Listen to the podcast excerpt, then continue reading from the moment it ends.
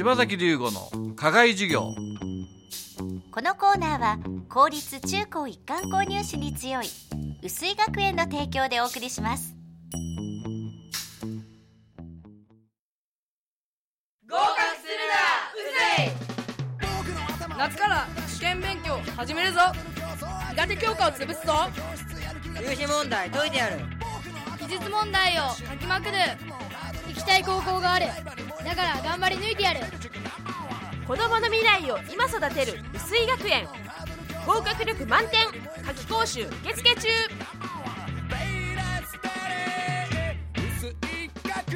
合格するなら薄い柴崎龍吾の課外授業。このコーナーは薄井学園の柴崎龍吾先生が群馬で頑張るさまざまな人たちに職業の多様性や働くことの意味喜びをインタビューしてラジオの前のあなたにお届けします。7月は群馬を中心に外食産業とブライダル事業を展開する株式会社レストランスワンの副社長作能さゆりさんにお話を伺っています。レストランは今どういう展開なさってるんですか？はい。主に大きなレストランが7店舗ありまして、はい。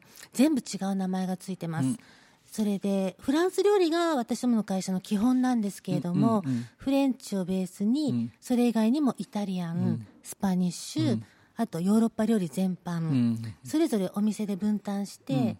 えー違う名前で運営しています、うんうんで例えばイタリアンでもちょっと高級店とカジュアル店と、うんうんもう本当に気軽なカフェと、うんこう3段階、ランクレベルを作って、えーやっておりますので、まあ、前橋が中心に今はやっておりますが、今後高崎なども考えております、いろんなそう展開すると結構、同じ展開した方が効率的ですよね。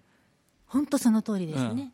一つ一つ違うお店だともう本当に一つ一つに対してプロモーションとプロデュースしていかなきゃいけないので、うんうんうん。ものすごく手間ですけど楽しいです、ほうほうほうほうそのお店の特徴何なのかなって考えながら、うんうんその時のシェフのやっぱり力を最大限に出させて、じゃああまりこうこちらからコントロールするのではなくてシェフの持ち味を出すってこと？まあ多分うちの会社の特徴はそこだと思います、うんうん。料理人をすごい信頼していて、うん。また逆にリスペクトしてるんですよね、で、まあ、重労働だしだしうん。大変なんですけど、うん。すごく頑張っていただいているので、うん。逆に彼らのやりたいことを引き出して達成感作らないと、やっぱりすぐ独立して自分の店を持ちたくなりますよね。そういうのもあります、その全店舗に共通したこう理念なりは何かあるんですか？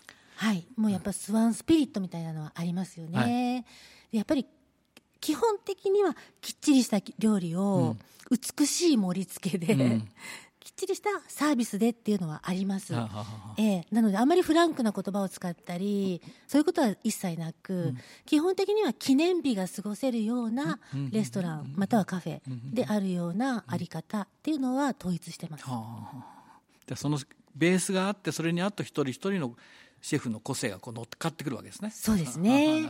で俺は例えばシチリア料理やりたいっていう人もいれうんうんうんばフランス料理はフランス料理でもやっぱり私はブラッセリーやりたいとうんうんか、いやいや私はちゃんとしたレストランやりたいとか、うんうんうん。いろいろいますので、その、あのー人事も適材適所をなるべく考えます、まあ、シェフの下にするまで修行の人もいますしね、はい。い、ろんな人がいますよね、うん、で上がポンと抜けるともういきなり抜擢してシェフになるので、うん。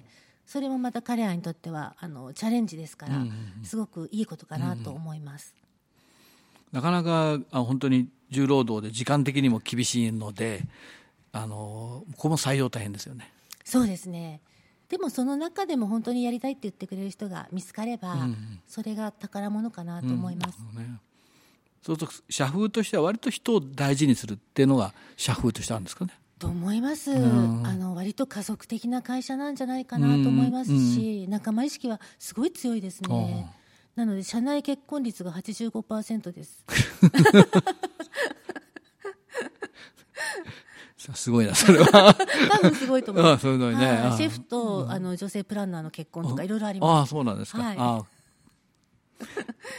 今社員何何名ですか？えー、150人ほどで、ようん。半分が料理人。はあ。半分が営業並びにサービスマンです。あなるほどね。はあ。わかりました。柴崎龍吾の課外授業。